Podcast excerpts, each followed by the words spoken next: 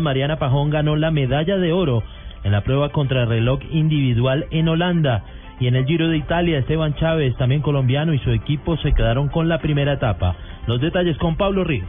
La biciclosista colombiana Mariana Pajón sigue sumando medallas doradas. Esta vez la antioqueña ganó la prueba contrarreloj individual con un tiempo de 36 segundos y 704 centésimas en la segunda parada de la Copa del Mundo de BMX que se realiza en Papendal, Holanda.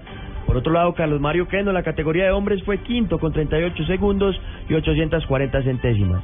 En el Giro de Italia, el colombiano Esteban Chávez y su equipo Orica Edge se adjudicaron la prueba contra reloj por equipos.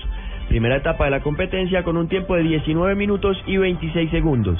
Con este resultado, Chávez quedó ubicado en el sexto lugar de la clasificación general con el mismo tiempo del líder Simon Gerrans.